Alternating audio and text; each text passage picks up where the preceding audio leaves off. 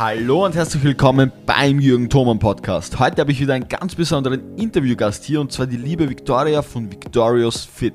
Die Victoria ist CrossFit-Athletin und Online-Coach und hilft Frauen, die beste Version ihrer selbst zu werden.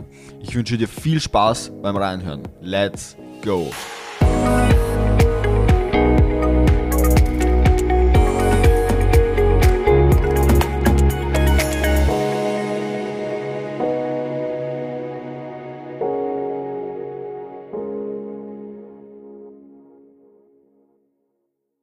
Super, Victoria. Vielen Dank, dass du dir heute die Zeit genommen hast. Stell dich mal ganz kurz vor, wer du bist und was du machst.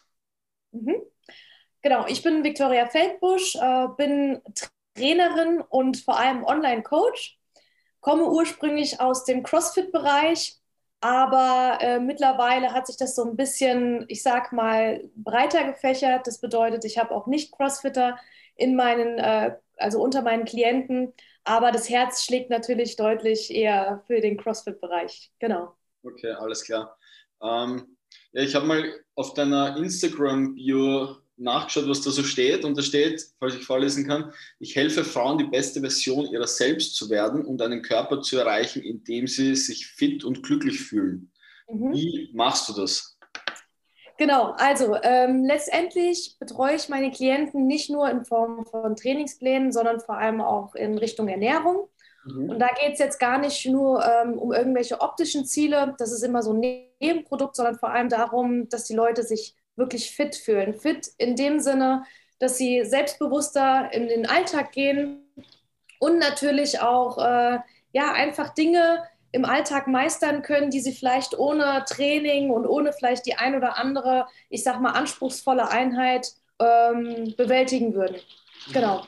Das ist eigentlich so Sinn und Ziel der ganzen Geschichte. Und natürlich ist die, die optische, das optische Ergebnis eher so ein Nebenprodukt, aber ein positiver Nebeneffekt. Genau. Sehr cool. Ähm, darf ich fragen, was hast du, also du, du hast gesagt, du bist Online-Coach. Und man sieht ja auch auf deinem mhm. Profil, du hast sehr viele erfolgreiche Transformationen schon von deinen Klienten. Also das ist schon mal sehr beeindruckend. Was hast du vorher gemacht beim Online-Coaching? Äh, ich habe tatsächlich im Vertrieb gearbeitet, aber als Coach an sich habe ich ähm, 2014 in einer CrossFit-Box angefangen. Ah, dort auch, äh, genau, also ich habe knapp neun Jahre jetzt im, in den CrossFit-Bereich direkt gecoacht, mhm. also in einer Box. Ähm, einige Weiterbildungen gemacht und letztes Jahr oder vorletztes Jahr, als es die Geschichte mit Corona gestartet ist, habe ich mir überlegt, okay, was mache ich jetzt? Ne? In der Box gab es keine Möglichkeiten mehr zu coachen, weil die Kurse nicht stattfanden. Und ähm, ja, dann kam noch eine ein oder andere Verletzung bei mir hinzu habe mir einen Bandscheibenvorfall zugezogen mhm. und äh, somit ist mein eigenes Training natürlich auch so ein bisschen eher in den Hintergrund gerückt, äh, zumindest eben was das Volumen anging, was man normalerweise eben so auf der Uhr hatte. Ja, und dann habe ich mir überlegt, was machst du jetzt? Ja, und dann ähm, kam mir die Idee mit dem Online-Coaching und das hat sich dann auch ziemlich schnell etabliert. Habe das ähm, zu Beginn erstmal nur nebenher gemacht Mhm. Und habe aber dann auch schnell äh, die Entscheidung getroffen, dass ich da voll reingehe, meinen Hauptjob im Vertrieb gekündigt und ähm, ja, mich voll ins Coaching ge gestürzt. Ja, sehr, sehr cool. Also gratuliere auf jeden Fall mal dazu. Ich glaube, das ist Danke. ein Ziel, was viele Leute anstreben, jetzt gar nicht nur aus der Fitnessbranche, sondern generell viele, viele Menschen, dass einfach dieses von überall aus arbeiten, das klingt immer sehr verlockend, ähm, hast du dazu irgendwelche Tipps, ähm, wie man da am besten reinstartet in diese ganze Sache, wenn man ein Online-Business oder ein Online-Coaching-Business aufbauen möchte? Ähm, also mein größter Tipp ist definitiv nicht zu sehr stressen, gerade zu Beginn, ähm, wenn es nicht gleich anläuft. Das ist eine Sache, es gibt sehr, sehr viele Online-Coaches oder sehr, sehr viele Online, ähm, ich sag mal, Angebote in die Richtung. Und es ist natürlich klar, dass gerade über das Internet es nicht ganz so einfach ist, so schnell an Klienten ranzukommen. Aber wenn ähm, Leute zufrieden mit dir sind und dir die Möglichkeit auch geben, dich zu etablieren, dann reden sie. Und das ist natürlich nach und nach einfach eine wachsende Geschichte. Ganz wichtig ist tatsächlich, finde ich jetzt für den Arbeitsablauf, dass man sich ähm, einen festen Ablauf wirklich einplant. Das bedeutet, in den Kalender schreibt, wann man was macht und das nicht den Zufall hinter, äh, überlässt, weil ähm, man dazu neigt, einfach nur noch zu arbeiten. Also wirklich nur noch. Man, ne, man hört einfach nicht mehr auf und äh, das ist, ist auch klar, wenn man selbstständig ist, dass man da viel, viel mehr Zeit investieren muss, aber irgendwann muss man auch mal so eine Grenze finden, weil sonst äh, ja, eskaliert es einfach zu sehr. Genau. Ja. also das kann ich nur so unterschreiben. Ich habe mir jetzt gerade vor dem Podcast eine halbe Stunde vorher genau dieselben Gedanken gemacht, weil bei mir ist es ja auch so, ich bin selbstständig und es gibt einfach immer was zu tun. Also immer habe ich irgendwelche neuen Ideen, irgendwelche neuen Projekte, irgendwelche Einfälle und es ist irgendwas immer nicht fertig. Und das ist für einen Menschen genau. ähm, manchmal dann schon mühsam, aber das ist der Lebensstil, den ich mir ausgesucht habe. Also ich will mich da jetzt auch gar nicht beklagen. Nein, absolut. Also es hat, es hat so viele Vorteile und äh, man macht was, was man wirklich liebt. Ja, und es ist ja auch schön, dass so viele Ideen da sind. Ne? Genau. Ähm, es ist aber trotzdem hart, die Umsetzung einfach ähm, so auf Dauer genau durchzuziehen, definitiv. Absolut, ja, aber das ist ein guter Tipp, ja. Das ist auf jeden Fall ein guter Tipp von dir. Ähm, du hast ja vorhin schon gesagt, du kommst ursprünglich aus dem CrossFit-Bereich. Ähm, erzähl mal, wie, wie, wie, wie, hast du mit CrossFit begonnen? Und hast du davor schon Sport gemacht, vor CrossFit, oder war CrossFit so dein erstes Ding? Ich glaube, so ähm, wie es vielen so geht, äh, habe ich vorher immer mal wieder irgendwas ausprobiert, aber ich bin bei keiner Sportart wirklich geblieben. Ähm, ist es zu langweilig gewesen oder ja, ne, die, die typischen, die typischen ähm, Gründe, warum man irgendwas abbricht. Und äh, dann hatte ich eine schwerere Zeit in der Jugend. Ähm, tatsächlich bin ich sehr, sehr früh zu Hause ausgezogen und äh, mein Leben war da auch vielleicht nicht ganz so optimal, ohne ins Detail zu gehen. Mhm. Und ähm, ja, und irgendwann hieß dann irgendwie so ein Umbruch und da habe ich gemerkt, ich muss irgendwie was verändern. Das war dann erst eben beruflich und äh, weiterbildungstechnisch und irgendwann war es eben auch der Sport. Ich habe gemerkt, ich muss irgendwas, also unbewusst, irgendwas finden, ähm, wo ich mich reinknien kann, wo ich mir selbst auch, ähm, ja, mich selbst unterstützen kann, mental stärker zu werden, auch ne, mir selbst einfach was zu geben. Genau, und dann bin ich so reingestolpert ins CrossFit, weil eine Bekannte von mir gesagt hat, hey, das, ich glaube, das ist was für dich, ich kann mir das gut vorstellen. Ja, und nach dem ersten Probetraining habe ich die Elements sofort unterschrieben, als ich noch auf dem Boden lag. Ja, ähm, ja. und so beging, begann quasi äh, die CrossFit, äh, ja, meine CrossFit-Zeit. Ziemlich intensiv von vornherein. Viele Fehler gemacht, wie wir alle wahrscheinlich. Ne? Äh, ich weiß noch, äh, als ich angefangen habe, habe ich gesagt, ja, ist das realistisch? Da gab es die CrossFit Regionals noch. Wenn ich so in zwei Jahren bei den Regionals lande und je länger, man je länger man CrossFit macht, desto mehr, ne, mehr kommt dazu. Man denkt erst, ja, ich muss nur noch Chest to Bar gut können, ich muss nur noch so und so viel snatchen, nur noch so schnell rudern und dann geht es und es werden immer mehr Sachen. Und äh, ja, aber es ist ja auch immer schön, am Anfang so eine Übermotivation zu haben. Das gehört dazu. Ja, ich hatte auch am Anfang so eine, also ich, für mich war es keine Übermotivation, sondern ein bisschen ein, äh, ein naives Denken einfach. Ich habe mir auch am Anfang gesetzt, ich, ich fahre zu den CrossFit Games. Ähm, als ich dann in dem Prozess war und ich bin auch so wie du von, von einem Tag auf den anderen komplett reinkippt ähm, und mhm. habe von Anfang an mit einem Coach gearbeitet und sechsmal die Woche trainiert und eigentlich viel zu viel gemacht und Verletzungen und bla bla bla. Mhm. Ähm, als ich dann in diesem Prozess drinnen war, habe ich auch sehr schnell bemerkt, was da eigentlich dazugehört. Also das ist nicht nur mal zwei Stunden am Tag trainieren oder vielleicht drei, sondern du musst deinen gesamten Lebensstil daran anpassen. Genau. Ich glaube auch, was, äh, ich sage mal, den größten Fehler, den äh, viele machen, denke ich auch und ich selbst auch gemacht habe, war ähm, dieser Leitsatz, Hard Work pays off. Den nimmt man sich zu sehr zu Herzen. Das hat einmal mit natürlich auch der, der Werbung zu tun, die CrossFit auch eine Zeit lang sehr intensiv gemacht hat, ne? nur mit Games und Co. Das haben die ja auch irgendwie geändert. Ja. Ähm, aber eben nicht mit, mit einem gewissen Kopf und mit einem gewissen Wissen rangehen. Die Leute sich zuzuziehen, die wirklich Ahnung haben, ne? einen guten Coach zu haben, ähm, auf den Coach zu hören Und ähm, ja, das, da, damit ähm, würde man sich einige Steine quasi aus dem Weg schon von vornherein ähm, räumen. Ne? Aber man weiß es sowieso immer besser am Anfang. Ganz genau, das ist es. ja, genau. Ganz genau, das ist es. Ja. Kannst du dich noch an dein erstes CrossFit-Workout erinnern? Ja, ich weiß es noch ganz genau. Das war ein Open Workout. Na klar. Ähm, was sonst? War natürlich ein Open Workout. Und dieses Open Workout bestand aus äh, Thruster und Burpee over Bar. Jetzt muss ich gerade über den, das Rap-Scheme nachdenken. Ich glaube, das war 21, 18, 15, 12, 9, 6, 3. Okay. Thrusters und Burpee over Bar. Da gibt es auch noch ein Foto, wie ich mit Laufschuhen dieses Workout mache. ja, äh, das war mein erstes Workout und ähm, wie gesagt, das war halt auch so was, wo ich gesagt habe, okay, ich bin zwar gestorben, war furchtbar, aber genau das gefällt mir irgendwie auch. Ne? Ich will besser werden. Das, ja. ja, genau. Ja.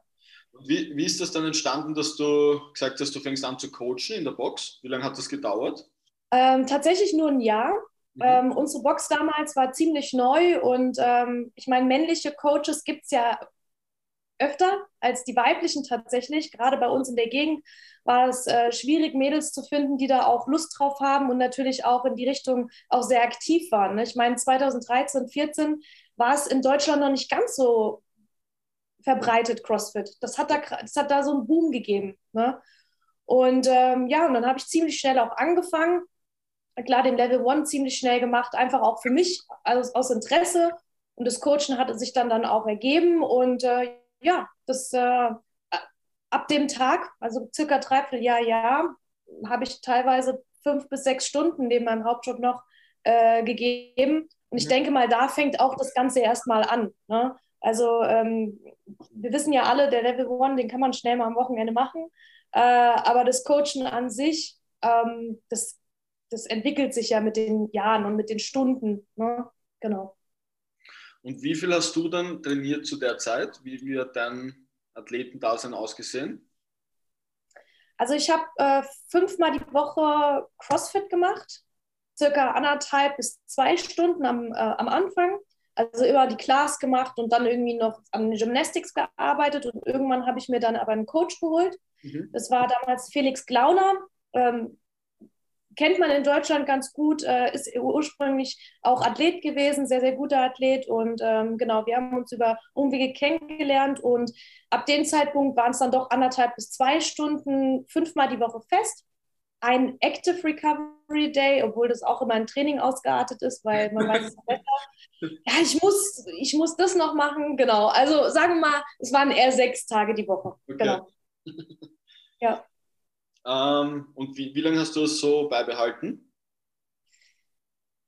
Ähm, tatsächlich bis vor zwei Jahren. Also okay. ziemlich lange, ziemlich lange. Ich habe auch wirklich sehr, also tolle Fortschritte gemacht. Ich war, um es mal so deutsch aufzusprechen, ich war ein richtiger Lauch. Und ähm, bin dann aber 2000, wann war das? Überlegen, lass ich kurz überlegen, 2000 16, glaube ich, war es, oder 17, bin ich äh, das erste Mal in einem Weightlifting-Camp gewesen von Weightlifting 101. Ich weiß nicht, ob dir das was sagt, Erik Lapenner. Und ähm, das hat so nochmal so einen Startschuss gegeben, da intensiver auch an den Sachen zu arbeiten. Und das hat mich nochmal sehr, sehr weit gebracht. Ich war auch öfter nochmal bei ihm im Camp, das muss ich sagen, dass mich das als Coach natürlich auch ne, ähm, und als Athlet an sich nochmal sehr, sehr weit gebracht hat. Das heißt, ähm, ja, genau. Was hast du dort gelernt? Weil also in der CrossFit-Szene ist, ist der Eric und Weightlifting One-on-One ja doch schon sehr bekannt. Ähm, wie war das für dich? Wie war generell die Erfahrung dort? Also ich muss sagen, ich war natürlich voller Euphorie nach dem ersten Camp. Das war damals in Berlin, das ging über vier Tage. Wir haben teilweise zwei, dreimal am Tag für zwei Stunden trainiert. Das war noch ein wenig intensiver. Er hat es mittlerweile angepasst tatsächlich. Ähm, nicht nur die Intensität und das Volumen, sondern auch seine Art zu coachen.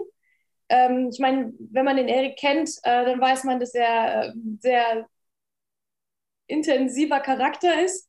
Ähm, aber er ist einfach ein, ein, absolut guter Coach. Das heißt, äh, in dem Sinne, er, er schafft es, egal wer vor ihm steht, zu 90 Prozent, ähm, ihm das zu übertragen, ähm, um ihn dorthin zu bringen, wo er ihn haben möchte. Und ich, das hat mich immer extrem beeindruckt dass er nicht nur eine Richtung hatte zu coachen, sondern er hat immer versucht, ja, äh, sich so auszudrücken und eben ne, diesen, diese Verbindung zu dem Athleten zu finden, um ihm genau das zu übermitteln, was er gerade von ihm möchte. Und das hat mich extrem beeindruckt.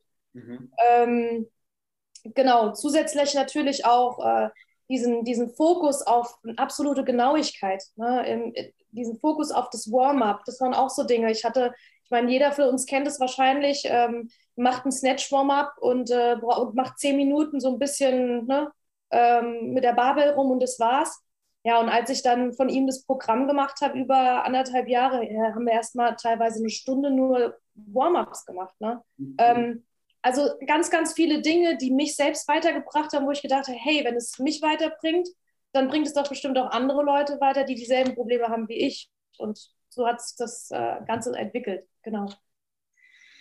Ja, ist spannend, sehr, sehr spannend. Also der, das Camp vom Weightlifting One on One steht auf jeden Fall auch noch auf meiner To-Do-Liste. Absolutes Muss. Möchte ich noch erleben, ja. Ähm, du hast dann gesagt, du hast bis vor zwei Jahren eigentlich bis zur Verletzung wirklich intensiv ähm, trainiert. Mhm. War diese Verletzung dann die erste große Verletzung, die du hattest? Oder gab es da mit dem Rücken schon vorher Probleme? Also ich hatte tatsächlich mit dem Rücken schon vor CrossFit Probleme, also unabhängig vom Sport, weil es bei mhm. mir einfach genetisch bedingt ist. Mein Rücken ist zu steil und dadurch kommt unten halt einiges immer an.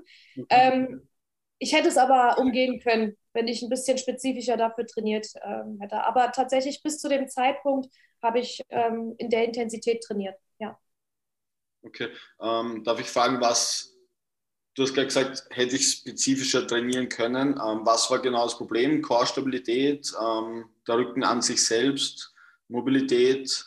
Was, was war die Ursache für dich?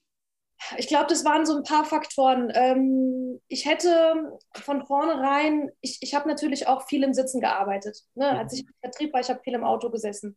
Das heißt, äh, mein Hüftbeuger war sowieso nicht, äh, nicht von Natur aus, sondern durch eben den Alltag einfach nicht ganz so geschmeidig. Ja. Und dann ist man in die Box gefahren, wusste, man hatte nach einem 10 Stunden Arbeitstag noch zwei Stunden Training vor sich und dann hat man sich halt nicht nochmal für 20 Minuten da um seinen Hüftbeuger gekümmert, sondern ist da, ich habe schon ähm, gefühlt ein intensives Warm-up abgearbeitet, aber immer noch zu wenig für das, was ich trainiert habe und was ich in meinem Alltag eben ne, so, äh, ich sag mal, nicht für meinen Körper getan habe. Ja. Hätte ich genau einfach im Alltag, vielleicht in der Pause, in der Mittagspause, mich zwischendurch einfach mal ein paar Übungen gemacht, die man am Schreibtisch machen kann, hätte das einen riesen Unterschied gemacht am Ende zum Training. Ja, und dann letztendlich auch von der Belastung her. Wir wissen alle, in fünf Minuten kannst du da schon ordentlich eine Veränderung äh, herbeiführen. Genau.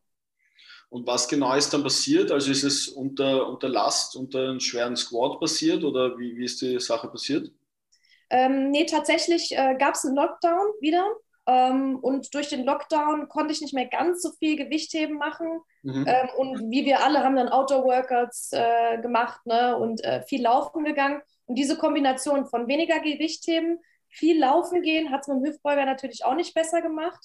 Und ähm, ja, von einem auf den anderen Tag wurde der Schmerz immer extremer in der Gegend. Okay. Ja? Mhm. Und irgendwann war es eben so, dass ich nicht mal mehr eine Plank halten konnte. Also es ja. ging gar nichts mehr, wirklich nichts. Also ähm, über Wochen, ne, man denkt halt, ja, ja gut, es ist ein bisschen was verhoben, ne, die typischen, aber äh, es war dann leider doch, äh, ja, ein harter Bandscheibenvorfall, genau.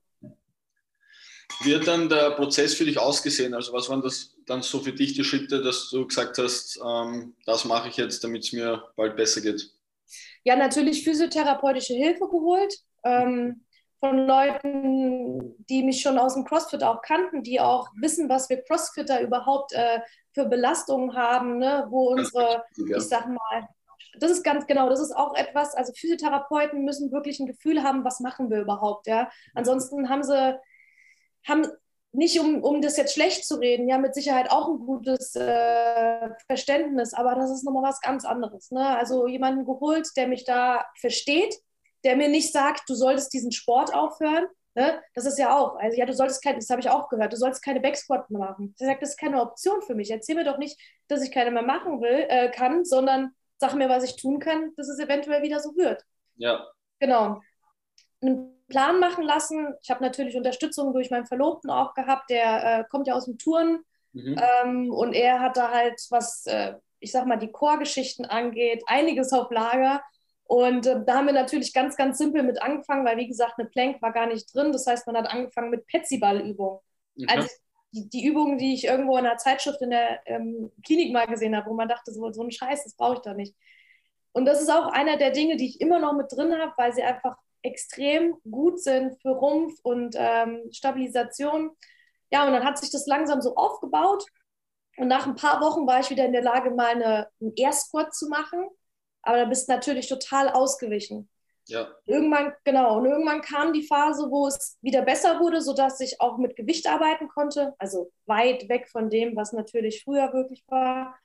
Aber da ist, da ist so dieser, dieser Sticking Point, weil du da extrem viel machen musst, dass du eben wieder die Mobilität überhaupt erlangst, ne, die Kniebeugen und alles ordentlich auszuführen. Das heißt, es ist immer so ein Ping-Pong-Spiel. Du musst austesten, was tut dir gut, was nicht. An dem einen Tag äh, fühlt sich die Übung total gut an, am anderen Tag kannst du dich auf einmal nicht mehr bewegen. Also es ist extremes Wechselbad und es ging über Monate. Es ist wirklich erst so, dass ich seit einem guten halben Jahr jetzt wieder nicht so verkopft ins Training gehen muss. Ja. Ne? So verängstigt, in Anführungszeichen. Nicht Angst, dass es weh tut, sondern Angst, dass du wieder zu, so einen extremen Schritt zurück machen musst. Ja. Ich kenne das nur zu gut für mich selbst. Selbe Thematik, selbe Problematik. Ähm, das ist also mental schon eine große Herausforderung für mich persönlich gewesen. Und du hast ja auch gesagt, ähm, du hast dann angefangen, wieder Gewichte zu bewegen, die aber weit unter dem waren, was du überhaupt früher bewegt hast. Wie bist du da mental damit umgegangen? War das für dich eine große Herausforderung?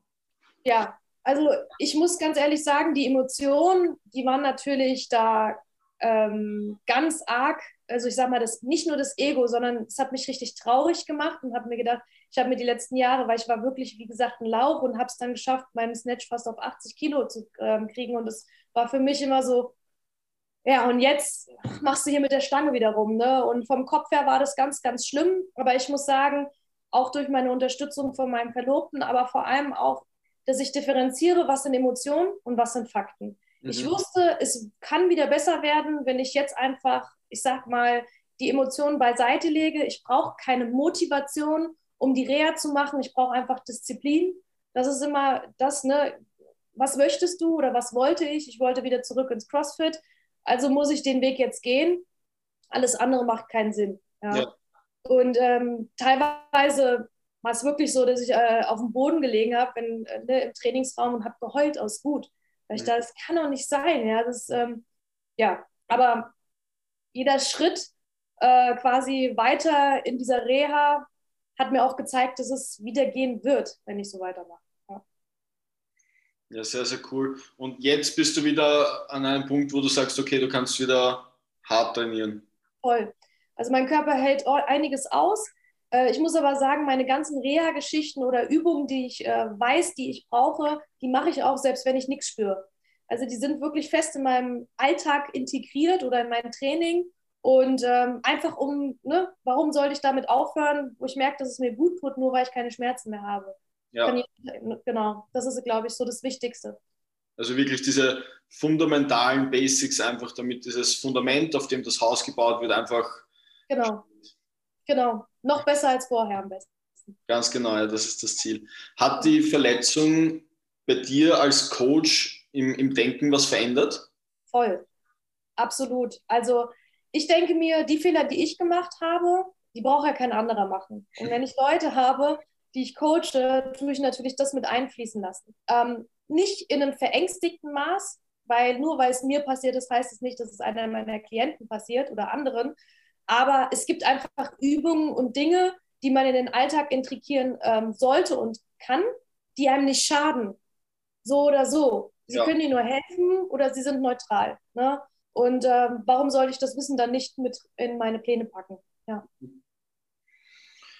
Wenn wir jetzt schon beim Thema Coaching wieder sind, ähm, was ja ein ganz häufiger Punkt ist bei vor allem bei der, ich sage jetzt mal, durchschnittlichen Bevölkerung, das hört sich immer so deppert an, aber damit meine ich einfach jetzt Leute, die keine Athleten sind und vier Stunden am, am Tag Zeit haben für Training, die sind ja sehr oft chronisch gestresst. Ich kenne es von mir selber. Ich stehe eigentlich den ganzen Tag unter Spannung. Am Abend kann ich kaum einschlafen. Und das hat ja schon einen massiven Einfluss auf unsere Gesundheit, aber auch auf unser Training. Ähm, wie gehst du damit um bei deinen Klienten, mit diesem ähm, Stress? Also mit meinen Klienten ähm, habe ich da ein paar Ansätze. Ich habe jetzt zum Beispiel vor ein paar Wochen, an, also Anfang des Jahres, ähm, ich sage mal gerade im Januar, Februar war ja schon so eine Phase, wo die Leute extrem gestresst sind. Vom Dezember Stress, kurz in Weihnachten und dann ging es ja gleich weiter. Mhm. Dann habe ich mir überlegt, was, was hilft denn mir? Und dann haben wir einfach so eine Meditationsrunde äh, gestartet. Das bedeutet, einmal die Woche gab es dann Meditationsvideos und äh, ich sag mal von Anfängermeditation, wo man einfach nur die Atemzüge zählt, bis. Visualisierung. Das hat sich dann nach und nach in den Wochen aufgebaut. Und äh, die Rückmeldungen der Klienten waren wirklich wahnsinnig gut. Also die haben wirklich. Also, äh, du hast das live mit denen gemacht oder wie war das? Nee, die bekommen bei mir nur die Videos. Das bedeutet, ah, ja. sie können es abspielen, wie sie möchten. Ah, genau. Cool. Aber ich habe natürlich da auch äh, gesagt, hier, ihr kriegt jede Woche ein neues Video, aber es wird anstrengender. Also müsst ihr auch jeden Tag das Video machen, bis es das neue gibt. Und wirklich jeden Tag, also schon. Schon Tag. Okay, sehr genau. cool. Aber es waren nur fünf Minuten, also ähm, genau. Ja. Und das hat, das hat geholfen. Extrem. Ich meine, es ist nur ein Tropfen auf dem heißen Stein, aber wir wissen das alle, äh, dass wenn man so einen vollen Tag hat, wie auch gerade du erklärt hast, und man schlafen gehen möchte und der Schlaf so wichtig ist, dass wir nicht in so einem Teufelskreis landen, ne? weil weniger Schlaf, noch mehr Stress. Ja. Noch mehr Stress, noch weniger Schlaf oder Probleme, einfach einzuschlafen oder gut zu schlafen. Das bedeutet, wenn du dir fünf Minuten vorm Schlafengehen tatsächlich mal Zeit nimmst und einfach nur dich auf eine Sache ganz explizit konzentrierst, was am einfachsten ist, die Atmung, dann hilft es dir einfach, den, das Stresslevel zu senken. Letztendlich auch durch die Atmung. Deswegen ist ja auch Yoga so hilfreich. Ähm, und das ist wirklich was, fünf Minuten extrem verändern können. Bei fünf Minuten Ruhe können dir acht Stunden besseren Schlaf ähm, bereiten. Genau. Ich kenne das selbst von meinen Athleten und Klienten und was ich meinen Athleten immer sage, ist, nehmt euch vor, vor jeder Mahlzeit nur, wenn es nur fünf oder zehn bewusste, tiefe Atemzüge sind, einfach um kurz mal runterzukommen und den Körper auch zu signalisieren, jetzt ist Ruhe und wir essen jetzt und wir wollen diese Nahrung auch dementsprechend aufnehmen und nicht unter kompletter Belastung. Genau. Das ist auch total die gute Idee. Also einfach nur ne, dreimal am Tag diese zehn Atemzüge ist genau, ja. machen so einen riesen Unterschied, ja. ja. Also das, das war eine Sache und natürlich auch ähm, Handy. Also das Smartphone ist wirklich der Killer heutzutage. Also das Smartphone am besten wirklich raus aus dem Schlafzimmer, ähm, am besten auch nicht zu oft in die Hand nehmen, nicht zu oft in Instagram, auch wenn ich sehr, sehr aktiv über Instagram bin, ähm, sollte Instagram keine Belastung sein, sondern eher eine, ein Benefit. Ja. Das bedeutet, wenn du stundenlang durch Instagram scrollst, Fotos und Videos siehst, die dich vielleicht deprimieren, in der Verletzung Leute trainieren zu sehen, die PRs hauen, ist auch für den Kopf nicht ganz so optimal. Warum ja. soll ich das gehen? Dann leg das Handy weg und bleib in der realen Welt. Ja, genau. Das sind zwei Themen. Sehr gut, ja. Du hast vorher eh schon gesagt, die Meditation ist vielleicht nur ein Tropfen auf den heißen Stein, aber es ist ein, ein sehr guter Anfang und ein, ein sehr wichtiger Punkt, meiner Meinung nach. Und vor allem auch diese, diese Gewohnheit aufzubauen, das wirklich täglich zu tun. Und ich habe selbst bei mir, bei meinen Athleten die Herausforderung, ich würde einem, einem Klienten jetzt vielleicht vier, vier harte oder viermal 90 Minuten Training geben. Ich ja. kann aber nicht, weil der jetzt schon so gestresst ist. Und wenn ich dem jetzt, also Training ist ja ein, ein großer Stressfaktor und das funktioniert auch sehr gut, wenn wir dementsprechend die Erholung haben. Wenn der aber dann noch zehn Stunden am Tag arbeitet und ich ihm dann noch 90 Minuten im Gym komplett baniere, dann wird das nicht funktionieren. Ja, definitiv. Aber es ist halt schwierig, jemanden zu sagen, der einen Alltag hat ähm, und vielleicht noch zwei Kinder oder ja. was auch immer, zu sagen, ja, stress dich nicht zu sehr. Ähm, aber ich denke, mit so Kleinigkeiten wie zum Beispiel diese Atemübung, ne, das Bewusstsein zu machen, ähm, kann man zumindest das reduzieren, was man in der Hand hat. Man kann ja eh sowieso nur das äh, beeinflussen, was man wirklich in der Hand hat und nicht, was man, ne, äh, was eben von außen auf einen einbricht. Und ich glaube, durch diese Atemübung macht man sich viel mehr bewusst, wie man sich gerade fühlt und kann es auch vielleicht in anderen Situationen aus, ähm, ähm, ich sag mal, äh, ja, umwandeln. Das bedeutet, man stresst sich vielleicht gerade im Verkehr, weil der vor einem so beschissen fährt. Aber vielleicht, wenn man sich das bewusst macht, dass das jetzt gerade ne, unnötig ist und dir selbst einfach zu viel Energie raubt und zu viel Stress bereitet, dann geht man vielleicht auch nochmal anders damit um. Vielleicht regt man sich für zehn Sekunden auf, aber keine Minute. Da bin ich genau der richtige Ansprechpartner. Ich habe mich jahrelang zu Tode geärgert. aber irgendwann, so wie du sagst, ich kann es nicht beeinflussen. Ich sitze jetzt in diesem Auto. Die einzige Möglichkeit, die ich habe, ich kann mich damit abfinden oder ich kann aus dem Auto aussteigen und zu Fuß gehen. Aber mehr kann ich nicht tun. Ich muss es akzeptieren. Richtig, genau. Äh, jetzt habe ich leider meine nächste Frage vergessen. Alles gut. ähm, wie, wie, schaut ein Coaching bei dir aus? Ist das ähm, zeitlich limitiert oder ist das ähm, monatlich ein, ein, eine fixe Sache? Die, wie, wie machst du das? Das ist tatsächlich ähm, ganz unterschiedlich. Mhm. Ich habe Leute, die sind jetzt schon, also die sind Dauerklienten, weil ich einfach das CrossFit-Programming für sie mache. Okay. Ähm, die haben dann vielleicht angefangen, über fünf Monate Ernährung und CrossFit zu machen und irgendwann, das ist ja auch das Ziel, dass ich denen quasi so viel Informationen wie möglich mitgebe, gerade was Ernährung geht, dass mhm. sie danach alleine weitermachen können und bei Fragen natürlich immer auf mich zukommen, aber sich mehr diesen maßgeschneiderten Plan haben. Ja. Genau.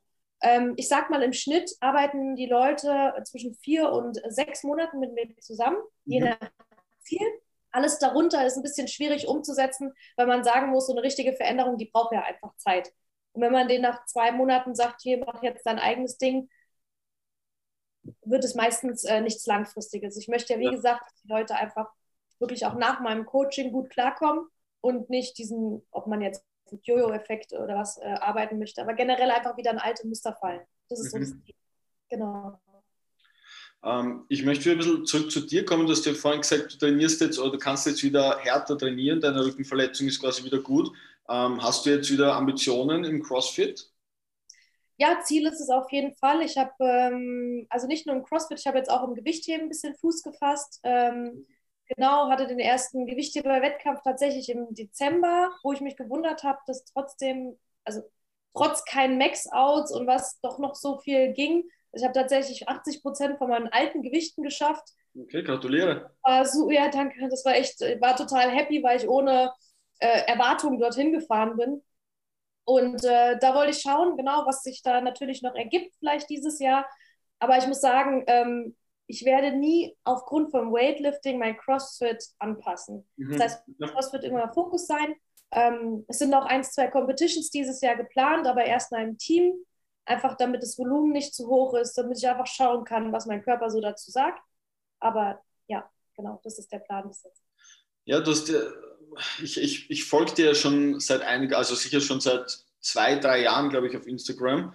Und ich schaue ja natürlich immer leidenschaftlich deine Weightlifting-Videos an. Ähm, und man muss schon sagen, diese, du hast ja gesagt, du hast 80 Prozent deines alten One geliftet. Und da muss man schon sagen, wenn eine Person mal eine ordentliche Technik gelernt hat von Grund auf und wirklich dieses fundamentale Wissen und dieses Verstehen auch hat, mhm. dann wird die langfristig, auch wenn sie jetzt mal ein paar Monate oder vielleicht ein, zwei Jahre nicht schwer liftet, technisch immer ähm, auf diesem Stand sein. Natürlich wird es nicht ganz perfekt sein wie vielleicht vor zwei Jahren, aber dieses Fundament wird immer da sein. Das ist einfach wie Fahrradfahren. Und wenn man das nie richtig lernt, dann wird das auch nie kommen. Also das kommt nicht aus Zufall. Nein, es geht nur über Wiederholungsschrubben und vor allem auch nicht einfach nur arbeiten, weil nur von den Wiederholungen wird es nicht besser. Man muss mit, mit, ähm, mit einem Gewissen rangehen. Ne? Warum machst du was?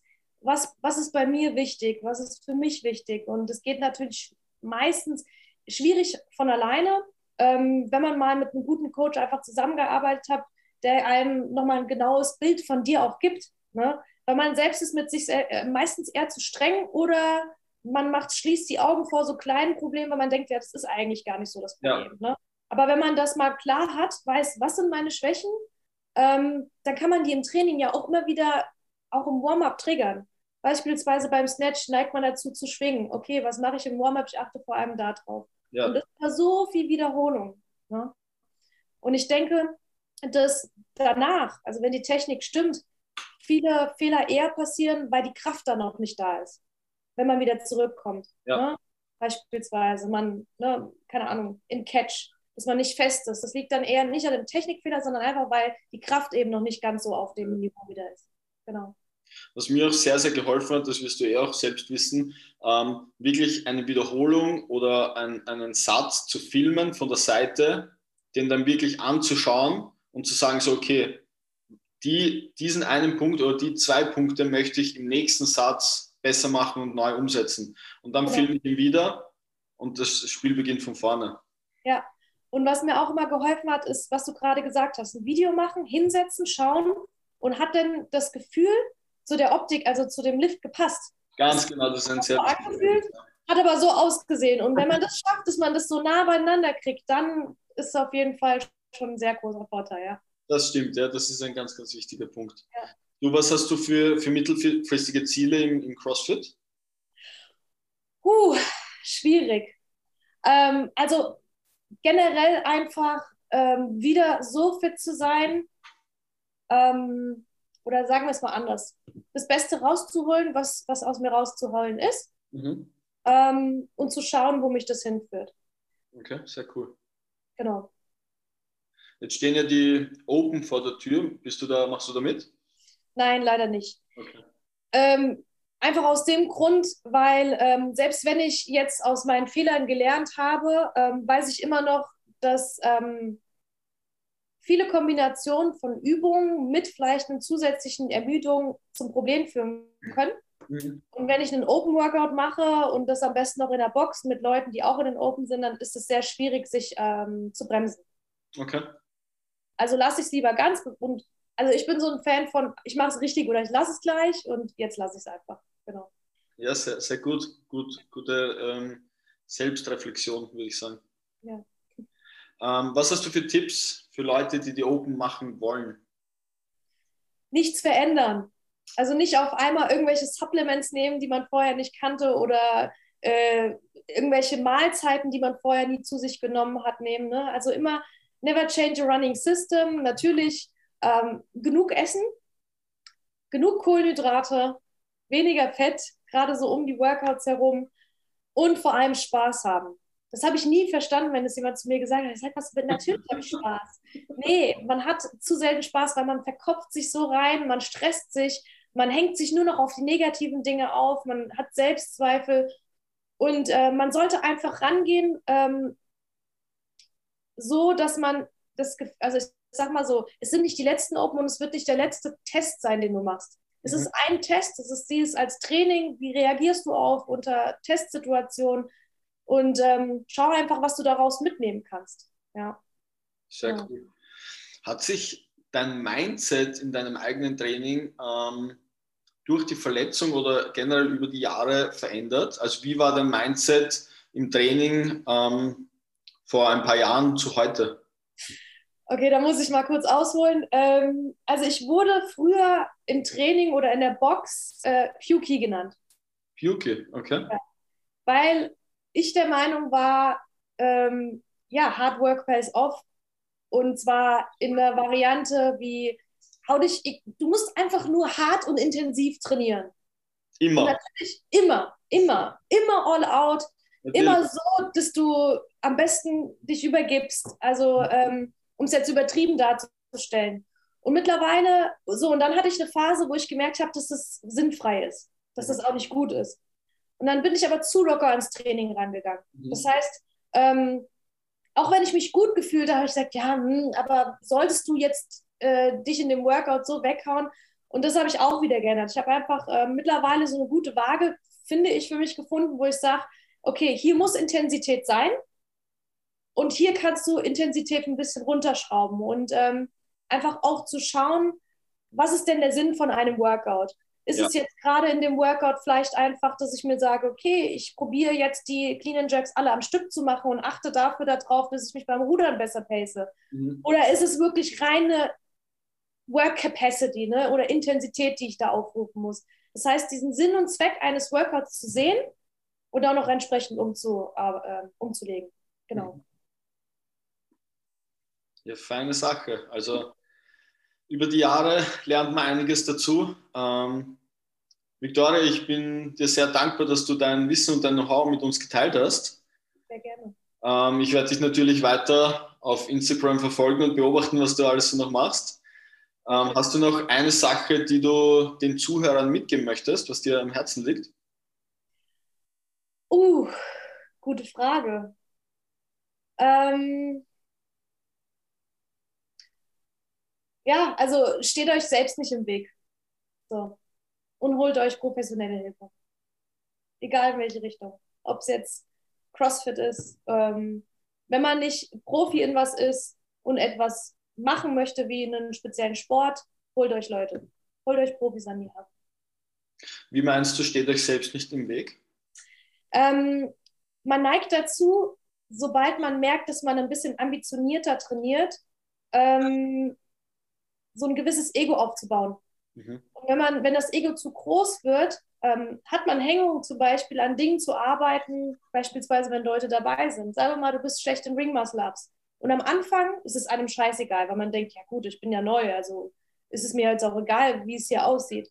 Und irgendwann, vielleicht sogar wenn man als Coach arbeitet, hat man Angst zu, zu failen. Also einfach die Angst zu verlieren, zu scheitern. Mhm. Das ist, glaube ich, auch der größte Faktor, warum Leute stehen bleiben, weil sie Angst haben zu scheitern. Okay. Man kann ja nur lernen oder entsprechenden Erfolg haben. Scheitern an sich gibt es ja nicht. Das ist ja einfach nur ein Lehrer. Das ist, finde ich, so das Wichtigste. Ja. ja, sehr coole Sache. Die werde ich mir auf jeden Fall zu Herzen nehmen. Ja, sehr gut. Vielen Dank, Victoria. Ja, vielen Dank Mach's auch. Mach's gut. Bye, bye.